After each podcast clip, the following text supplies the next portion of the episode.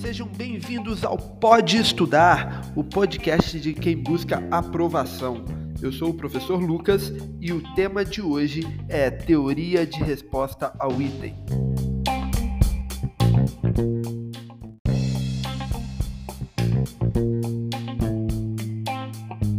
Pessoal, vamos começar aqui, tá? Vamos lá, né, Diego? Desculpa aí, pessoal, um pouquinho do, do atraso, mas a gente está começando hoje um projeto que, que a gente já vem desenhando há algum tempo, ensaiando, que é um podcast voltado para você que quer se preparar, que quer prestar um vestibular, que quer é, passar num concurso militar. Então a gente está aqui hoje para começar esse projeto e tirar isso do papel e trazer para você mais um canal de conhecimento, de informação.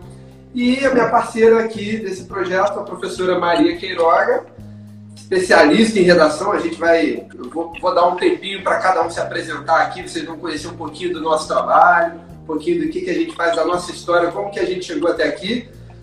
É, mas como esse é o mês do Enem, né, Queiroga?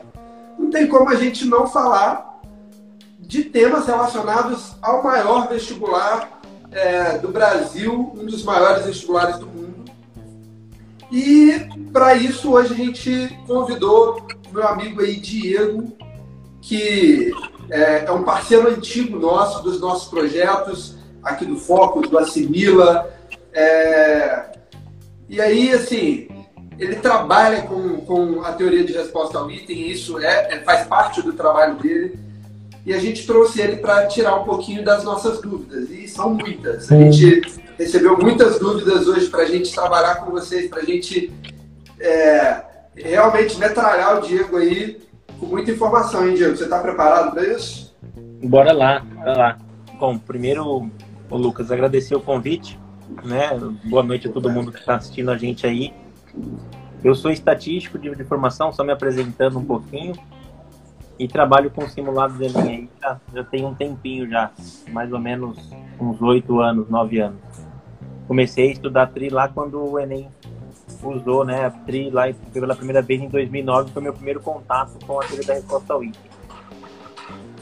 E aí acho que a ideia é a gente tirar aí ó, alguns mitos que tem, né, de TRI, falar um pouco aí, se vocês tiverem de dúvida, a gente tentar esclarecer. Show de bola, show de bola. Bom, como bom anfitrião, eu vou deixar primeiro a Queiroga se apresentar, falar um pouquinho do trabalho dela. Daqui a pouco eu me apresento também e a gente começa esse bate-papo. Segura aí, gente, que tem muita coisa interessante, tem muita pergunta boa e tem muita informação relevante para você que no final desse mês vai fazer o Enem. Bom, é, deixa eu diminuir aqui, porque como a gente percebeu, está um pouco de delay, né? É, em primeiro lugar, eu queria agradecer ao Lucas, né, pelo convite de ser aqui a apresentadora oficial do Pode Estudar junto com ele, que eu tô me achando, vocês estão entendendo? Mas é, essa ideia foi uma ideia maravilhosa que ele teve aí, da gente fazer esse, esse podcast que está iniciando hoje, né, com, com essa participação especial do nosso amigo para falar sobre o TRI. Estou muito feliz por isso. Ah, agora falar um pouquinho sobre mim, eu sou a professora Maria Queiroga, professora de língua portuguesa e redação, e, professora, a senhora é especialista no Enem, a senhora é especialista no FUVEST, a senhora é especialista... Eu gosto, muitos alunos, eu recebo muitas perguntas no meu Instagram, na rede social, se vocês... É, se você não me segue e está vendo aqui a live agora, você pode ver que no meu Instagram eu priorizo por dizer que eu sou professora de língua portuguesa e redação. Então, se não importa a prova que você vai fazer, né, eu, eu, eu gosto de pegar todos os públicos, né? Então, principalmente o público de pré-vestibular, de pré-militar é, e é isso, eu tenho 10 anos de experiência em sala de aula e concurso preparatório. Ah, atualmente eu sou mestrando, eu faço mestrado em língua portuguesa na nossa querida UERJ. E, e é isso, tenho trazido aí conteúdos tanto no Gramática Contexto, canal Gramática Contexto, quanto agora também aqui pro Focus e pro Assimila. E conto comigo para também falar, que é o que eu quero falar muito aqui hoje, o meu foco vai ser falar sobre questões difíceis da prova de linguagem. Quais da prova de linguagens? Quais são as questões mais difíceis? Quais são as questões mais fáceis? Né? O que costuma pegar mais os nossos alunos no que diz respeito à matéria, ou melhor, à área de linguagens? Então eu vou falar um pouquinho aí, vou comentar um pouquinho sobre isso também hoje. Show de bola, show de bola. Bom, pessoal, é, então, para quem não. Deixa eu só, só colocar o Diego de novo aqui, que eu acho que o Diego bem caiu rapidinho. Deixa eu chamar ele aqui de novo para o nosso bate-papo. Um segundinho, galera. Vou chamar ele aqui. Bom, Diego voltou aí. Bom, galera, então deixa eu me apresentar um pouquinho também, né? É, eu sou o professor Lucas, Lucas Marques, sou licenciado em matemática, né? Minha, minha formação é na área de exatas, a tão amada matemática, eu sei que vocês amam, eu sei disso. É, mas há, há, cerca de sete anos eu entrei no que eu considero o projeto da minha vida, que é o Focus, que é levar alunos à aprovação do vestibular. É, por que, que é o projeto da minha vida, assim, que eu costumo falar? Porque a educação, de fato, ela transforma. Eu, eu, gosto muito de falar isso.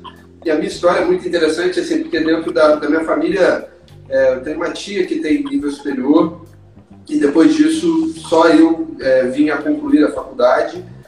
E, assim, eu tinha, tinha tudo para ter uma, uma vida mediana e, eu, e a minha mãe sempre me orientou, sabe?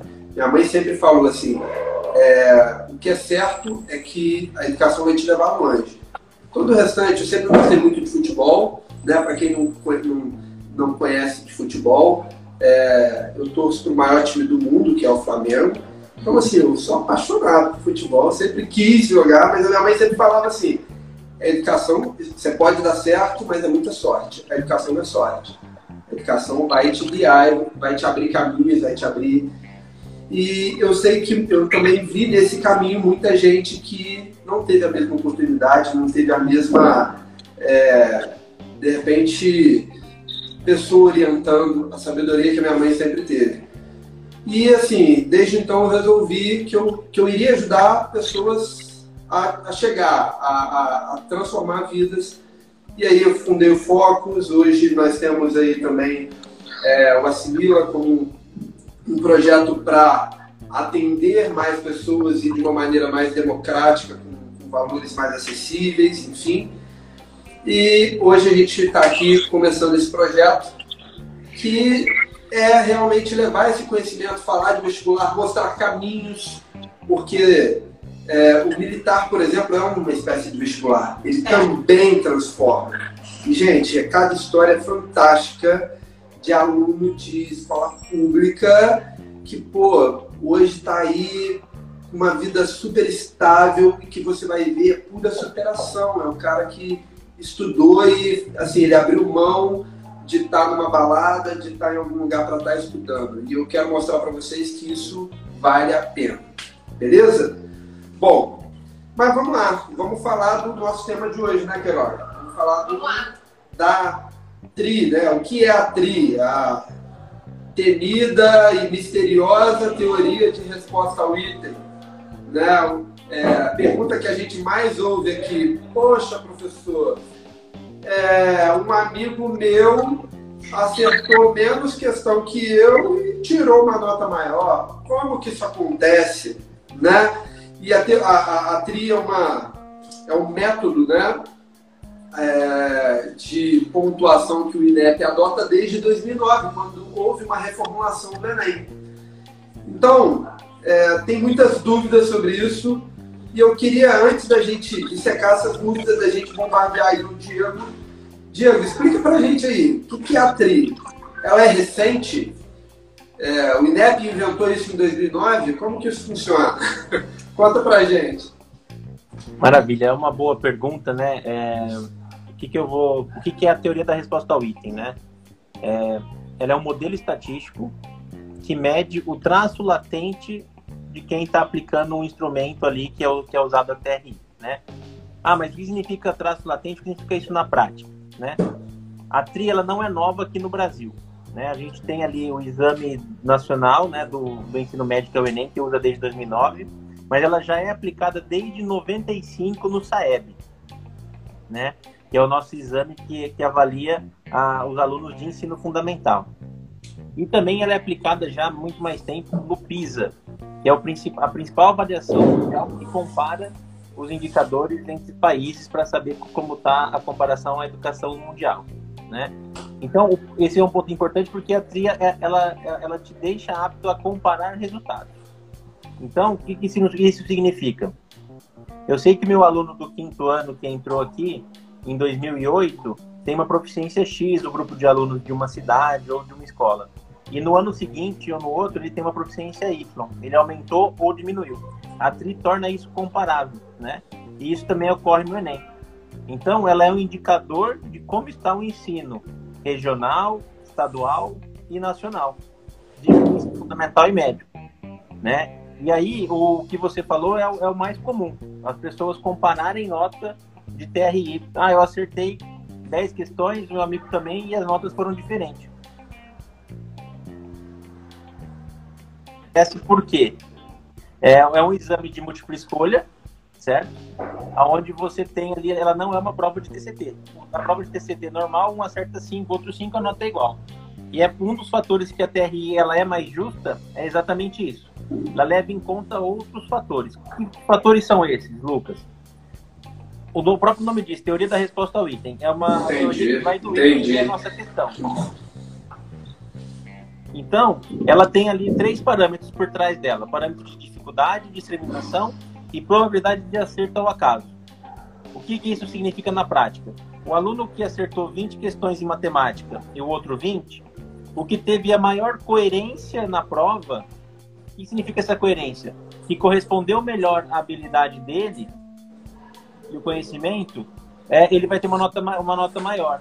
Isso significa que eu devo deixar em branco a prova? Eu devo fazer alguma coisa assim? Não, né? Então significa o quê? Se você acertou 20 questões e eu também numa prova de matemática, mas você acertou 18, que é uma sequência das mais fáceis, e acertou duas mais difíceis lá na frente, e a outra pessoa acertou 20 certinho a coerência, a nota dessa que acertou dentro da coerência vai ser superior ali mas não tanta coisa. Então, assim, é, vai ter essa diferença ali que é em relação a essa coerência principalmente. Entendi, entendi. Muito, muito esclarecedor, assim. Para quem não sabe, tá, gente? TCT é Teoria Clássica dos Testes.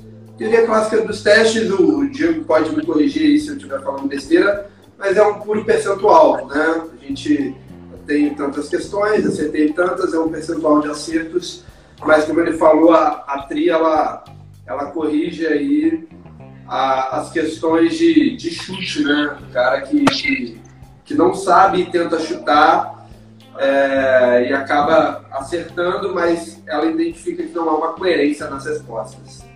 Exatamente, ou seja, o chute no, no Enem é muito perigoso, né? E tem que ser mesmo, porque a gente tem também, se a gente for comparar né, com outras provas, provas, por exemplo, como da banca SESC, também tem essa questão. Se você errar uma, é um pouquinho diferente do TRI, mas é, é bom tomar cuidado. Por isso que aí a gente já deixa a dica aqui, né, Lucas? Chute, gente. Não é para você, não é. é, assim, tem algumas estratégias, galera, que a gente. É, eu, eu, por exemplo, passo na minha matéria, mas ela serve para todas as matérias. E eu, a gente chama da, da, da, da metodologia do, do jogo de palitos. Quem nunca. Eu acho que a molecada aí. Gente, eu não sou tão velho assim, tá? Mas eu tenho certeza que vocês não. Muitos aí nunca jogaram. Mas a Queiroz com certeza já jogou, ela é da minha faixa.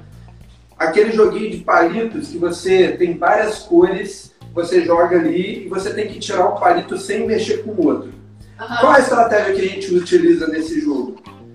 Normalmente você vai tentar tirar o que está por cima, o que é mais fácil eu uso muito essa técnica com os meus alunos, ou seja, é, não é você deixar de responder, é você começar pelo que é mais fácil. Você não vai começar pelo ah, palitinho preto vale mais, eu vou pegar ele lá de baixo. Não, você vai desmoronar tudo. Então, qual é a técnica que eu normalmente utilizo? É, galera, dá uma olhada ali a questão sei fazer, faz. Ah, eu sei fazer, mas vai levar tempo. É uma questão, provavelmente uma questão média, Deixa eu marcar que eu vou fazer as fáceis. Faz as fáceis, depois volta, faz as médias, depois volta, faz as difíceis. Porque desse jeito ele não deixa de responder. Você falou assim, falou de uma banca do CESP, né? Uhum. Eu lembro muito do, dos meus X assim. Não, você tem que fazer concurso. eu vou fazer o um concurso da Polícia Rodoviária, mas é muito difícil. E cada questão que a gente erra, elimina uma certa. Então a estratégia é não responder se eu não sei. Mas no Enem, isso não vale, gente. No Enem não vale isso. Você não sabe, não responder. Não. Vai nas que você sabe. Esse é um ponto dessa forma você importante. vai ter uma coerência. Você pode até errar as difíceis, mas você vai ter uma coerência dentro da, da sua prova. É uma técnica que eu, que eu, que eu tento passar muito para os meus alunos, é, que eu acho que, que é válida. Assim. Você tem alguma, alguma pergunta aí pro, pro, pro Diego? Eu tenho a, a, a, pergunta que acho que a gente mais ouve, né? Como é, é como que o, o, o, a banca, né, uh, julga o que é uma questão difícil e o que é uma questão fácil? Boa pergunta. Boa pergunta. Porque o que é fácil para você não é fácil para mim, né? Por é. uma questão aqui de, sei lá, de logaritmo. Para mim pode ser uma questão ridícula, mas para você talvez não seja. Então, como a banca julga isso para poder aplicar é. né, esse método aí? Da, Quem determina isso, Diego? Qual questão é fácil, qual é média, qual é difícil? Esse é um excelente ponto, né? Antes de a gente entrar aí nessa dúvida, só um ponto que eu acho que é importante em relação ao chute. O que, que acontece? Se você.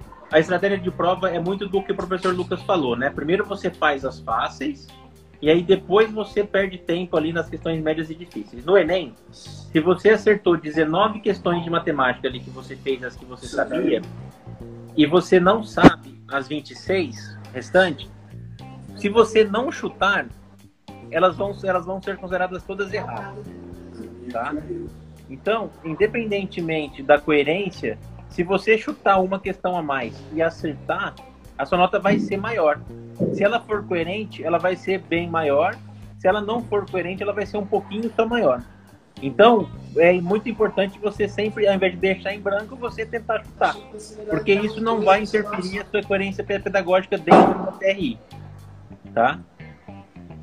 Entrando agora um pouco no que vocês perguntaram em relação a como que é feito o nível de dificuldade, o que que acontece? O Enem, ele tem o Banco Nacional de Itens, que é o, onde tem, é criado todos esses itens, e, a, e essas questões passam por um pré-teste, né? O que que é esse pré-teste? Essas questões são aplicadas para diferentes alunos de diferentes níveis socioeconômicos e diferentes regiões do Brasil. E aí, com esse pré-teste, uma, uma amostragem né, nível nacional de diferentes alunos, é, é feito os três parâmetros que aí você determina o nível de dificuldade da prova. Então, é feita uma amostragem, uma prova em amostra nessas questões ali, para poder ter esses parâmetros, e esse parâmetro B que vai determinar ali o nível de dificuldade da prova. Então, ela é pré-testada antes de ser aplicada. Ah, entendi. Então, na verdade, é, de alguma maneira, essas questões são, é, de alguma maneira, essas questões são aplicadas, então, para os alunos durante o ano, antes de ser utilizada dentro do Enem. E aí, através do desempenho dos próprios alunos, é que o INEP determina o que é fácil, médio ou difícil, é isso? Exatamente isso, exatamente isso. Né? De maneira bem prático, é, é isso mesmo que acontece. Por exemplo, ele vai montando o banco de itens, né? Ele faz o pré-teste de duas mil questões. Dessas duas mil, ele pega e monta a prova do Enem ali. Essas questões elas podem ter sido pré-testadas o ano anterior, dois anos atrás, então é todo um processo que é feito ao longo do ano de aumento desse banco de itens nacional, né?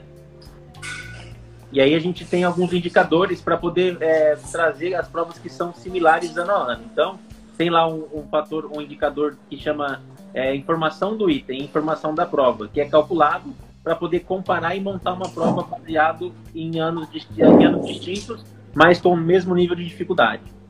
Show de bola, olha, olha que interessante.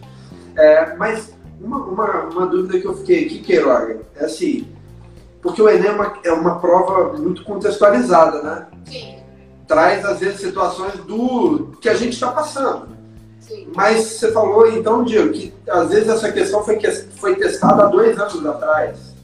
É, não necessariamente as questões do Enem de 2021 foram testadas em 2021, elas podem ter sido testadas em 2020. A matéria, né? Isso. É, se refere mais à matéria, por exemplo, linguagens, questões de gramática, que são poucas no Enem, né?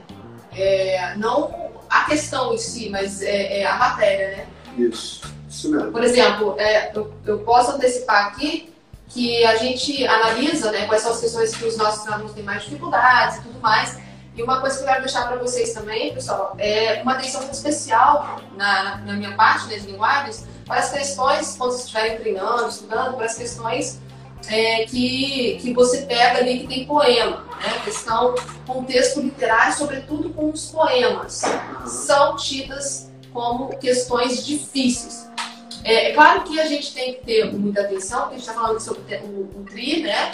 Ah, com as questões fáceis também, mas é bom saber quais são as questões ali que você pode considerar mais difíceis. Então, dificilmente você vai ver que uma questão que é tida como fácil no, na prova de linguagens vai ser uma questão que envolve poema, que envolve texto literário.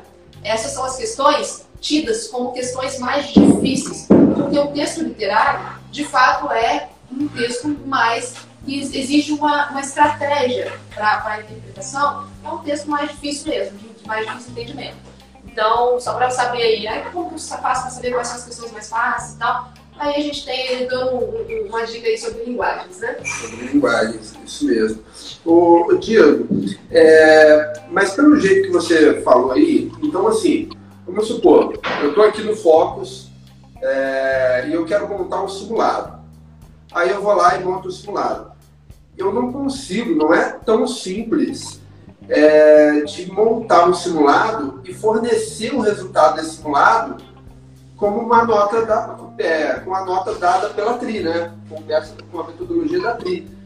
É, e aí é que entra, por exemplo, o seu serviço, né?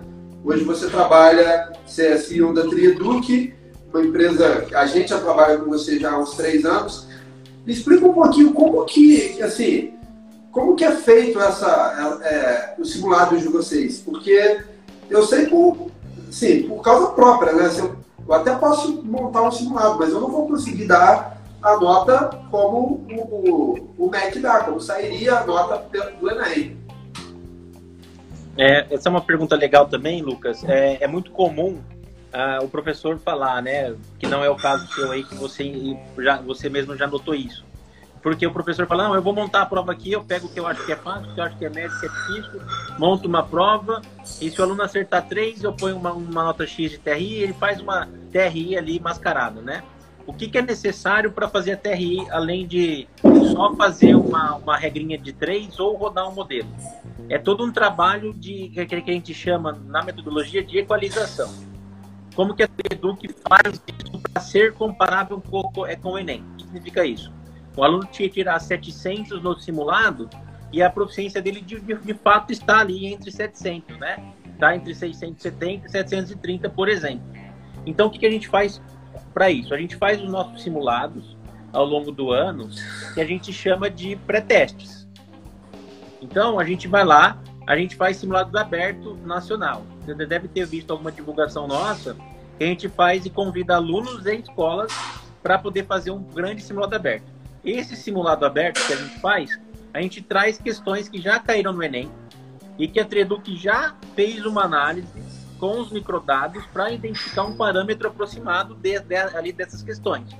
Então a gente traz essas questões para a prova, a gente aplica a prova e a gente tem um nível de dificuldade da nossa prova aplicada. E os itens nossos que a gente elaborou, a gente vai ter parâmetros que foram feitos numa mesma prova com itens do Enem.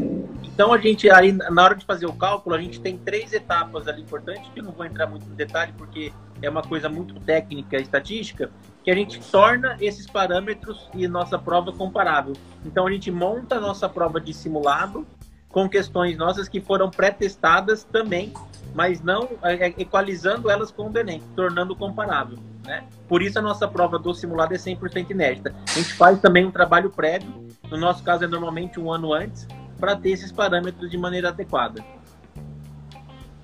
Entendi. Então, os seus simulados, na verdade, então, você não trabalha com questões, você não monta um simulado baseado em questões do Enem. Você elabora, que, elabora questões do modelo Enem, olha isso. Porque isso, isso também é muito interessante, né? Porque assim, nós enquanto professores, a gente pode falar com, com propriedade, né, né, Queiroga? Que a gente acaba assim selecionando questões que já caíram, né? Mas acaba que às vezes o aluno ele já viu aquela questão. E querendo ou não, o nosso cérebro e, e, é, acaba resolvendo ou respondendo por se lembrar de alguma explicação que ele já teve daquela questão específica. Isso é muito, soa muito como decoreba, né? É. Muito na, na minha matéria, por exemplo, eu falo muito com os alunos, é, é, é como fazer, não qual número está ali, qual Sim. é o contexto, não. É eu, posso, eu posso fazer a mesma conta com laranja e com maçã. Isso é importantíssimo, né, é. Porque cada vez mais as provas, o Enem, o programa da prova está, está cobrando isso do candidato, ele, né? Ele saber usar a ferramenta, fazer, né? ele usar, ele, ele saber aplicar. Porque isso é muito importante deixar aqui para o nosso aluno hoje, porque é para mostrar que, olha, gente, a decoreba ficou para trás. Já era, já, já era. era. Não tem essa, esse papo de você decorar aquilo ali só para passar na prova, mas saber mesmo, aprender de verdade. Já era. Eu falo, eu falo muito com os meus alunos assim, que parece piada, mas não é. é. Aquele episódio do Chaves que o cara, o professor faz um passa uma pergunta, alguma coisa lá, e o Chaves fala assim, pô, professor, sabia fazer essa com laranja. pô, mas pior, gente, pior que às vezes é assim. Muito bom. Pior que é assim. Pior é que você põe a mesma conta. Só que era a Maria, você botou o João, e ao invés de ser uma lanchonete, era no mercado. Mas a conta é a mesma. Olha, isso serve pra tudo, viu? Não serve só pra matemática, é não, tá? E assim, gente, é aprender a fazer isso. É, por que, que eu gosto de destacar isso? A gente, eu conheço o trabalho do Diego já há três anos. A gente trabalha com o Diego tanto no Focus quanto no Assimila. Você assim, ah, vou, professor, eu sou assinante do Assimila. Eu, eu tenho esse simulado dentro da plataforma do Assimila. Você tem o simulado com correção pela TRI dentro do Assimila e é o simulado da Treduc. Então, uma empresa que já está acostumada a trabalhar com isso, então você vai ter você tem questões inéditas, você tem correção pela TRI, você tem o diagnóstico, né? Porque uma outra coisa que a TRI trabalha, é, além dela não ser é, decoreba, como a gente acabou de falar, é que ela analisa é, as habilidades. E é como hoje a, a educação está pautada em habilidades. Na verdade, áreas de conhecimentos e habilidades. Isso é fundamental. Então a gente acaba tendo, conseguindo ter um diagnóstico a cada simulado que é feito. Por isso, galera, faz parte da sua preparação do simulado. Eu já, Queiroga pode, pode falar um pouquinho, tenho certeza que com você também já aconteceu, mas tem aluno que foge do simulado. Gente, não é escola, vocês não estão mais na escola. Vocês fugirem da prova a levar testado, arrumar não sei o que. O simulado faz parte da preparação. Você tem que errar ali para você saber onde você está errando e na hora que você chegar na prova você já tem corrigido isso. Na verdade, ainda tem isso até na preparação. Com certeza, concordo. Né? Beleza? Bom, é... tinha uma pergunta aqui que a gente recebeu, Diego. Tem como eu usar a TRI a meu favor? eu consigo usar a TRI a meu favor? Como eu consigo fazer isso? Olha, é, essa, essa pergunta é uma pergunta bem, bem interessante, né? Como que você usa a TRI a seu favor? Estudando o ano todo e tendo calma na hora de fazer a prova. Não tem segredo, não tem mágica. Você não consegue ter ali uma, uma linha de, ah, eu vou, como por exemplo, eu vou chutar tudo na B e vou tirar isso aqui, né? Não existe fórmula mágica para TRI. O que é isso que torna ela mais justa, né? Aquilo que eu expliquei. O aluno ter calma, fazer as mais fáceis, né? E aí depois, se ele não sabe, ele chuta todas. Se ele não, ele não vai atrapalhar a coerência dele até ali, né? Então assim, ele vai ter uma nota maior se, ele acertar o chute, né? E, e tudo mais. Mas o não tem fórmula mágica da tri e é, é só assim, é preparar o ano todo, tá calmo é, e ela é mais justa, né? Ela vai, ela vai priorizar o aluno que acerta, é, que tem uma coerência melhor, entendeu? Quando você falou isso, eu pensei aqui é, é, na questão que a gente estava falando sobre chutar, né? Porque, e, e, a palavra coerência, acho que é a palavra-chave aqui, né, da, do, da tribo. É a palavra-chave, galera. É a coerência. É a coerência. Porque não faz o menor sentido, né? Pensa, pensa aí com a gente. O, o aluno, deixa eu colocar aqui que está com um delay para mim, não sei se o Lucas também está. É, não faz o menor sentido o aluno é, acertar uma questão muito difícil, mas errar uma fácil, vamos supor de matemática, né? Então, isso é, isso é incoerente. Né? Então, assim, esse, eu, eu acho fantástico, fantástico é, essa avaliação nesse formato né, de teoria e resposta ao item. Uh, e é muito importante mesmo que os alunos estão se preparando, entendam bem essas respostas aí que o Diego está trazendo é, para nós, né? entenda como isso funciona e veja que isso é, é, é uma forma de, de, de, ser avaliado de uma maneira mais justa. Exatamente. São palavras-chave, né? Coerência, ser justo, isso é muito bacana. É, uma, uma, inclusive uma das perguntas era se você achava, Diego, que ela é mais justa, né? Uma vez que tem gente é. que acerta mais e tira menos. Mas eu acho que essa análise responde essa pergunta. Sim. Porque eu, eu falo muito da minha matéria, que a matemática ela tem um perfil muito peculiar, é, no seguinte sentido, eu não consigo aprender um determinado conteúdo se eu não, se eu não sei outro. Né? A, a multiplicação é, é uma evolução da soma, a potência é uma evolução da multiplicação, e isso vai, vai segue durante toda a vida escolar, e talvez essa seja a maior dificuldade do aluno, porque às vezes ele consegue fazer uma prova, por exemplo, de história sobre, é, sei lá, é, Segunda Guerra Mundial, e ele não viu a primeira. Ele pode ter assistido a aula de Segunda Guerra, ele não viu a primeira, faltou aquela aula, não viu nada, ele pode errar alguma coisa, porque tudo está associado, mas ele pode conseguir uma boa nota. Sim. Na matemática não dá, não dá.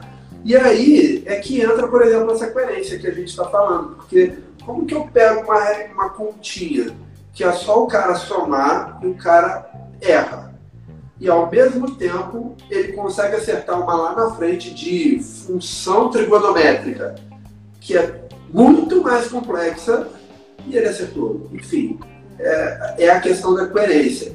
E ao mesmo tempo, galera, quando esse, essas situações acontecem, por exemplo, de uma questão muito fácil ser o aluno errar, eu já eu mostro, eu costumo trazer para os meus alunos quando eu utilizo uma questão do Enem, ou às vezes de outros vestibulares também, eu mostro para eles o percentual de acerto. Principalmente quando a questão é fácil, porque às vezes o aluno ele meio que menospreza a questão. Pô, professor, você trouxe essa questão para gente? É, mas aí eu mostro para eles o índice de acerto, como que às vezes é baixo, Queiroga. E qual é o maior problema que a gente, que eu, por exemplo, identifico, é, eu acho que, que é um, é, o Diego aí que trabalha com outros cursos, com outras escolas pode falar, mas o maior problema hoje do aluno é a interpretação de texto. Ah, sim. Sem sombra de É a interpretação de texto. Se eu pego, se eu pego a conta, a conta que ele tinha que fazer, fala assim, resolve, ele resolve. Aí eu pego e ponho o problema. Ele não chega nem na armação da Porque conta. ele não entendeu o porque que estava sendo pedido. o que está sendo pedido. Exatamente. É, esse é um ponto Então, Eu falo, eu importante. falo muito isso, eu falo muito isso, Lucas, com, com os alunos o tempo todo. Eu gosto de dizer que até a minha novelinha, no início do curso e no final, falar para eles, gente, interpretação de texto é a vida. Né? É, é a sua vida é, de estudante, tá tudo ali. Você precisa aprender a interpretar textos para fazer bem uma prova. Então, a, a interpretação de texto ela não é uma, uma matéria Não. né, de língua portuguesa. Interpretação de texto é uma, é uma matéria para todas as matérias. Né? Se você não interpreta o problema, você não resolve o problema. Se você não interpreta a- o contexto histórico que está sendo dado, você não responde a questão de história. Então, e por aí vai. A interpretação de texto está em tudo. Isso aí. Tem muito disso, né, Diego? Dessas questões que, que, que às vezes o aluno julga muito fácil e você encontra um percentual altíssimo de, de erros, né? Isso. Tem um ponto ali que, é que é legal que a gente tá, que entrou aí nesse assunto. Como que é feita a prova e as questões do Enem? É uma avaliação baseada em competência e habilidade, né? Então, por exemplo, tem uma competência, tem a, a prova de matemática. Tem lá uma competência que é avaliar alguma situação do cotidiano usando grandeza numérica, um exemplo, né? Então, veja que não, nós não estamos falando se o aluno sabe ali fazer a conta só ou não, e sim se ele sabe avaliar algo dentro de uma grandeza numérica. Então, a conta é um caminho que vai ter ali para ele poder chegar ali né, nesse resultado dele, né? E esse daí é um ponto. Aí, sobre um ponto ainda anterior que a gente estava falando, do aluno ter a coerência, o que acontece? Você tem uma sala de aula com 30 alunos, certo? E cada um tem um nível de conhecimento. Um tem dificuldade em alguma coisa, outro, outro é melhor em outra e tudo mais. Então, o que significa isso? Imagina se você, se você pudesse pôr uma escala nos seus alunos. Ó, o Lucas tem uma escala 400 e o Diego 600. Quando a gente for fazer o Enem, a gente vai ficar menos inteligente ou mais inteligente? Não. Então, a teoria da resposta ao item, ela, ela, ela deixa isso claro. Então, ela mede a proficiência do aluno dado o conhecimento adquirido dentro dessa matriz toda que foi construída com os conteúdos de ensino médio, né? Então, é, é isso que é importante. Ela é, ela é, justa, por, ela é justa por isso. Então, se o Lucas é, tem uma nota 4, ele é um aluno 400, no Enem, ele pode chutar todas e se ele tiver uma coerência lá, ele vai aumentar um pouquinho só. Vai para 410 ou ficar 390. Então, vai ficar dentro do intervalo do que realmente ele tem de conhecimento, né? Por isso que, é que ela é mais justa, entendeu? Muito bom, muito bom. Bom, acho que, pessoal, quem quiser, vocês têm mais alguma dúvida aí, pessoal que está acompanhando a live, quiser botar aí pra gente, que a gente está chegando no finalzinho aqui, já estamos batendo quase uma hora de live, atrasando um pouquinho, mas a gente já está chegando no nosso final. Se vocês tiverem alguma dúvida, coloca aqui para a gente perguntar, para a gente passar também para o Diego. Aproveitem, aproveitem, porque a gente vê muita dúvida de alunos sobre a teoria de resposta ao item. E aí, Lucas, depois... Não, tem, não, temos mais dúvidas, né, É, a, a minha também principal, e a mais pedida, né? Era... Eu logo no início. Já é. colocou logo no começo. Beleza, Diego, gostaria de te agradecer, cara, pela, pela parceria aí, por ter é, aberto esse espaço para a gente também, para a gente conhecer um pouquinho e passar um pouquinho para os nossos alunos, para aqueles que, que nos acompanham e que vão, ao final desse mês, prestar o, o Enem. Né? A gente sabe que o ano de 2020 é foi um ano complicado e a gente sabe que os alunos estão muito ainda ansiosos, estão ainda mais ansiosos para essa prova, que que está por vir, as dificuldades que eles enfrentaram. Eu acho que tudo que a gente puder trazer para acrescentar e para ajudar eles no momento da prova é fundamental. Queria te agradecer, tá, meu amigo? Deixa o meu agradecimento também. Muito obrigada. Obrigada aí por ter ajudado, né? Aos meus alunos também que estão assistindo. Com certeza que vão se beneficiar aí com, com as- os seus esclarecimentos. Obrigada. Eu que agradeço o Bom, convite, Lucas. É um prazer vou- estar aqui. A gente vai encerrar, tá? Galera, esse podcast, é, semana que vem, sexta-feira, o nosso tema vai ser sobre é, temas de redação. Temas de redação para o Enem. Eu sei que vocês adoram temas que vocês não podem deixar de estar preparados, não podem deixar de ver, de analisar, porque a chance de algo relacionado aparecer no Enem vai ser grande. Então, acompanhem esse podcast de hoje. Vai estar no Spotify e no YouTube, salvo. Então você vai lá, assiste quantas vezes puder, curte aí, compartilha com os amigos. E se você precisar assistir novamente, ouvir no, no carro, ouvir no ônibus, quando estiver indo para o cursinho, para a escola, vai lá no Spotify que a gente já vai postar até segunda-feira, ele já vai estar disponível para vocês. Não é isso, Queiroga? Com certeza. E pode, podem se preparar porque vai vir tema quente aí, que muita gente, inclusive, nem estava esperando. Diego, última palavrinha aí, meu amigo. Maravilha, agradecer aí o convite, né? Um prazer estar aqui falando com você. Alguém tiver alguma dúvida, pode enviar aí para você, depois a gente responde. Super à disposição para qualquer dúvida que tiver aí. O, o aluno sempre surge alguma dúvida depois, né? E muito obrigado P, pelo convite, muito sucesso aí. Vou- eu vou estar acompanhando aí as dicas de vocês também nas próximas semanas, com certeza. Show de bola. Pessoal, um abraço. Segue a gente aí que A gente vai ter muita, muito assunto bom nas próximas, nos próximos episódios aí. Valeu? Tchau, tchau, Abraço, gente. gente.